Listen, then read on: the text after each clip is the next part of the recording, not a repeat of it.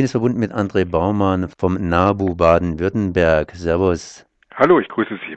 Es geht um nichts anderes als um die Wahlbausteine, die Wahlbausteine, die der NABU aufgestellt hat, um hier das politische Konzept, was in Baden-Württemberg eigentlich umzusetzen ist, zumindest aus Sicht der NABU, eben auch aufzubauen, und zwar nach der Wahl. Denn Grün-Rot ist am Ende, zumindest am Ende dieser Wahlperiode. Und da kann man sich natürlich fragen, was ist passiert? Ist der NABU mit Grün-Rot zufrieden? War die Opposition scharf genug? Oder was bieten die Parteien an für die nächste Wahl und was sollten sie nach dieser Wahl eben umsetzen? Ja, Sie haben Wahlbausteine wieder mal aufgestellt. Ja, wie alle fünf Jahre testen wir die Parteien, die in den Landtag einziehen möchten, auf ihre Umweltverträglichkeit. Und wir haben uns dann auch die Mühe gemacht, dann auch nochmal Bilanz zu ziehen der letzten fünf Jahre und haben eine Bewertung abgegeben. Wir müssen feststellen, dass Grün-Rot den Natur- und Umweltschutz in Baden-Württemberg deutlich vorangebracht hat.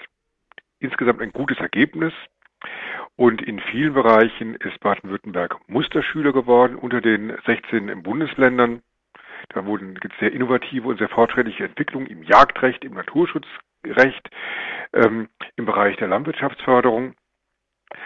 Und wir möchten, dass in den nächsten fünf Jahren die Politik der ökologischen Erneuerung in Baden-Württemberg vorangeht, egal welche Partei am Ende ähm, in der Regierung sitzt. Wir möchten aus Naturschutzsicht, dass ähm, in den nächsten fünf Jahren diese erfolgreiche Naturschutz- und Umweltschutzpolitik fortgesetzt wird fortgesetzt wird, heißt, die haben natürlich nicht alles umsetzen können, was sie im Grunde genommen umsetzen wollten. Aber gibt es da jetzt hier Sachen, wo man hätte sagen können, dass die Grünen da doch ein bisschen hätten mehr Gas geben müssen und nur nicht so konnten, wie sie wollten? Oder ist man vollständig zufrieden? Also das ist jetzt schwer zu sagen, ähm, dass es jetzt auf das Konto der Grünen oder der SPD geht. Also wichtig ist uns, dass in vielen Punkten ähm, sind wir vorangekommen. Wir hätten uns manchmal etwas mehr gewünscht, wie zum Beispiel bei der Unterschutzstellung der Streuobstwiesen oder im Bereich der Förderung des artenreichen Grünlandes. Da hätte man durchaus ähm, noch höhere Fördersätze für die Landwirte, die artenreiches Grünland erhalten, für die Gesellschaft, für die Natur dann eben finden können da ist nicht alle Wünsche in Erfüllung gegangen, auch beim Jagdrecht sind nicht alle Wünsche in Erfüllung gegangen. Oftmals ist Politik dann eben auch bestrebt, einen Kompromiss einzugehen. Wenn alle Seiten unglücklich sind, dann hat man einen guten Vergleich, einen guten Kompromiss gefunden. Wir waren manchmal auch unglücklich, aber das war beim Jagdgesetz auch die Jäger, es waren auch die Tierschützerinnen und Tierschützer. Insofern ähm, gibt es Kompromisse. Wir sind ähm, nicht immer zu 100 Prozent zufrieden gewesen, aber es ging ähm, in in fast allen Bereichen eindeutig einen Schritt nach vorne. Wenn ich jetzt an Stuttgart 21 denke, das war ja mit ein Anlass dazu, dass in Baden-Württemberg mal ein Wechsel zustande gekommen ist. Bei Stuttgart 21 rollt der Zug allerdings immer noch in die Tiefe hinein. Wie stellt man sich dazu? Ich habe bei Ihren Wahlbausteinen relativ wenig zu Stuttgart 21 gefunden oder anders ausgedrückt, es wird hier eine nachhaltige Mobilität gefordert, aber zu Stuttgart 21 und zu Demokratie in der Richtung gibt es wenig zu sagen. Also wir möchten eine andere Mobilität in Baden-Württemberg. Ähm, wir möchten weg von der straßenfixierten Mobilität hin ähm, Mobilität äh, modern zu machen, auf den öffentlichen Nahverkehr zu setzen, auch die eine Politik der kurzen Wege, dass man auch ähm, geschickt plant. Zu Stuttgart 21 haben wir uns nicht mehr geäußert. Ähm, da gab es eine Volksabstimmung, die ist, ähm, wie wir es alle wissen, so ausgegangen, dass die Mehrheit sich für Stuttgart 21 ausgesprochen hat. Ob man es mag oder nicht, die Landesregierung ähm, setzt jetzt Stuttgart 21 um.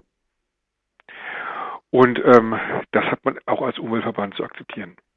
Auf der anderen Seite sind da starke Kostensteigerungen bei Stuttgart 21 äh, erfolgt, die eben ja vorher nicht so bekannt waren oder andersrum ausgedrückt, die Stuttgart 21 Gegner, Kopfbahnhof Befürworter haben die Kostensteigerung bereits damals angemahnt und entsprechend, entsprechend hätte man versuchen können auszusteigen oder dieses Gespräch nochmals zu suchen.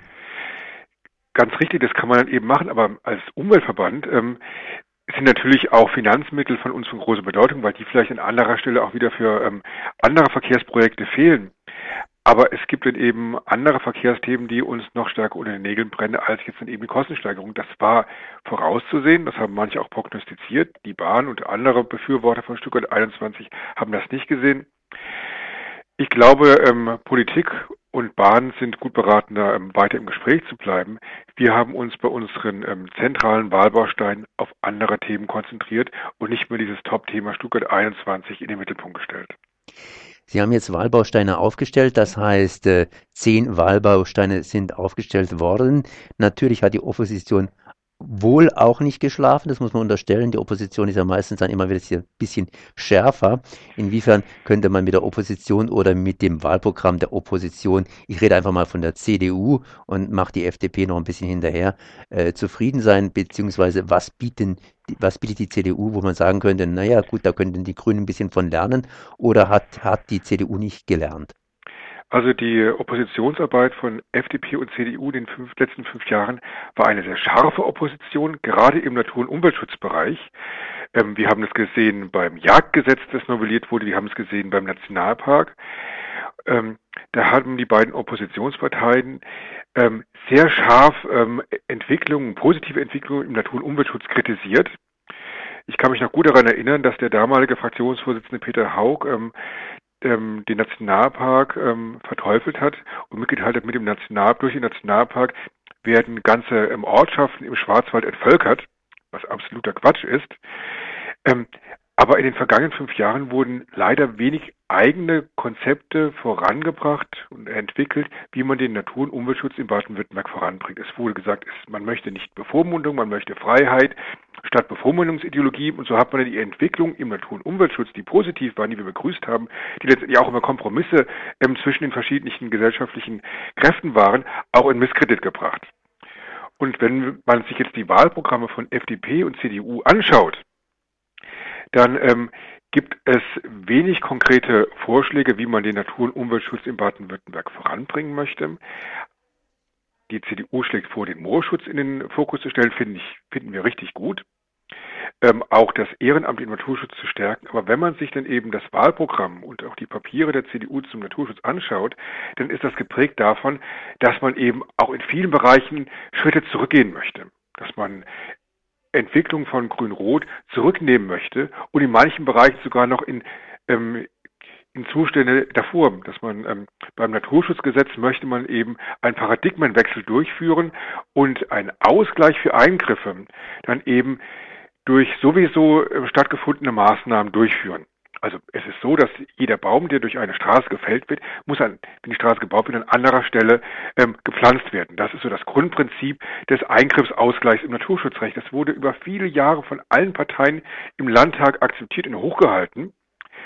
Und jetzt schlägt die CDU vor, das Naturschutzgesetz so zu ändern, dass man eben nicht mehr einen neuen Baum pflanzt, der ähm, Arten einen, einen Lebensraum bietet, ähm, Luft und ähm, Sauerstoff produziert. Nein, man möchte dann einen Beste also Ausgleich reicht aus, wenn man einen bestehenden und schon wachsenden Baum erhält. Das ist für uns kein Ausgleich mehr für den Wegfall eines anderen Baumes und so kann man das übertragen sehen für Wiesen, die wegfallen, für Streuobstwiesen, für Moore, für alles andere.